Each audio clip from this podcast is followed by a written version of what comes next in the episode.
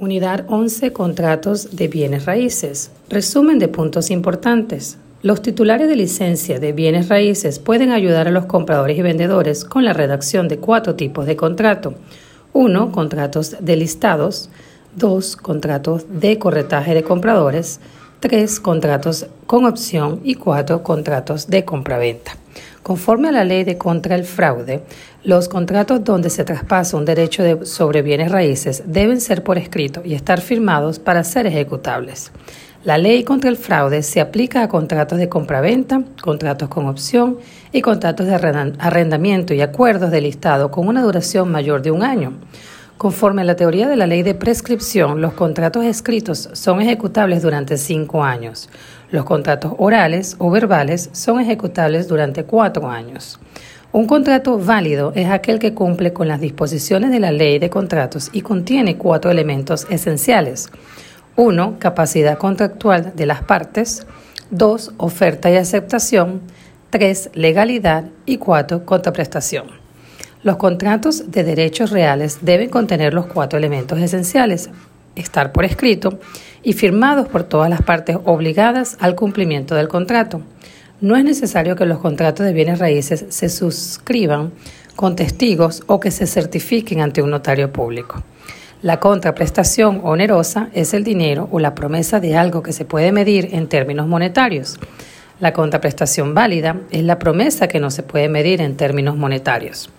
Un contrato bilateral obliga a ambas partes a cumplir conforme a los términos del contrato. Un contrato unilateral obliga únicamente a una de las partes del contrato. El oferente es la persona que realiza la oferta. El aceptante es la persona que recibe la oferta. El contrato finaliza cuando ocurre alguno de los siguientes casos. Cumplimiento del contrato, rescisión mutua, imposibilidad del cumplimiento, caducidad, quiebra e incumplimiento. Los cuatro recursos jurídicos ante el incumplimiento de las obligaciones contractuales son 1. Exigencia de cumplimiento escrito estricto del contrato. 2. Indemnificación exigible y liquidable por daños y perjuicios. 3. Rescisión. Y 4. Resarcimiento por daños y perjuicios. La cesión se refiere a la transferencia del cedente al cesionario de derechos y obligaciones conforme a un contrato. La novación es la sustitución de la nueva parte por la original. Los contratos de listado por escrito deben incluir la siguiente información. Fecha de caducidad definitiva, dirección, descripción jurídica de la propiedad, precio y términos, tarifa de comisión y firma del propietario. Se debe entregar una copia del contrato al propietario dentro de 24 horas de ejecución. Es posible que los contratos de listado no contengan una cláusula de renovación automática. El poder de representación es un documento legal escrito donde se asigna a otra persona como apoderado. El apoderado está autorizado a llevar a cabo determinados actos para otra persona conforme a la autorización otorgada en el poder. El acuerdo de listado no exclusivo se otorga a uno o más corredores, el vendedor se reserva el derecho a vender la propiedad y publicarla con los demás corredores. Solo el corredor que venda la propiedad tiene derecho a cobrar comisión. El contrato de agencia exclusivo se otorga a un corredor. El vendedor se reserva el derecho de vender la propiedad. El corredor del listado está autorizado a recibir una comisión a menos que la propiedad sea vendida por el propietario. En otras palabras, si el vendedor vende la propiedad, el corredor no obtiene comisión.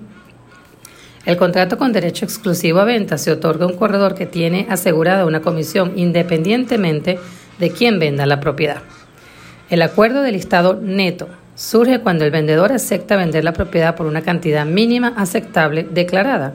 El corredor retiene en concepto de comisión todas las ganancias de la venta después de haber pagado los costos de dicha venta y el vendedor recibe la cantidad neta acordada.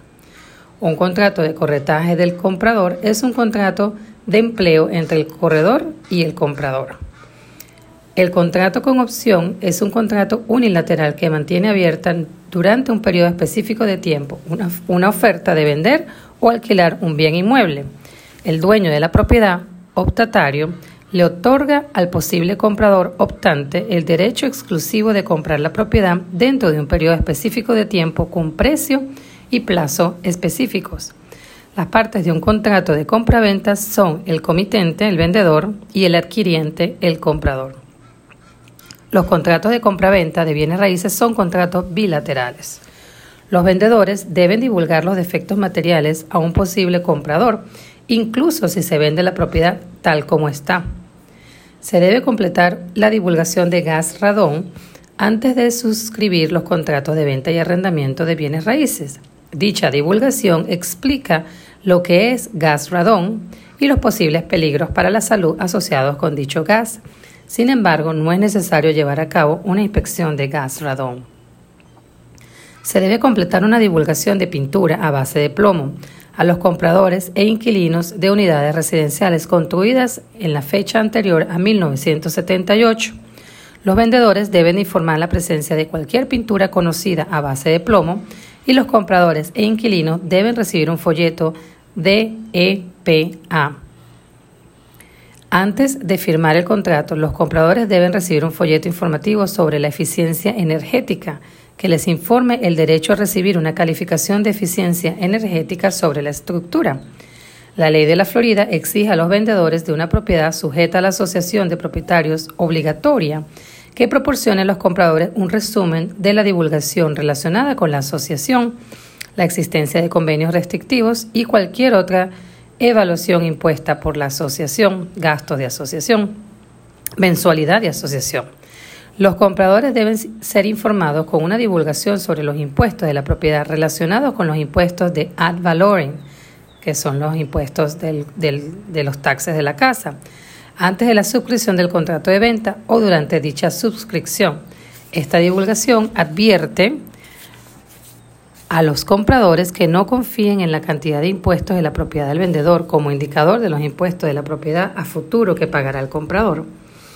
El vendedor debe informar al comprador sobre cualquier violación pendiente de código de construcción.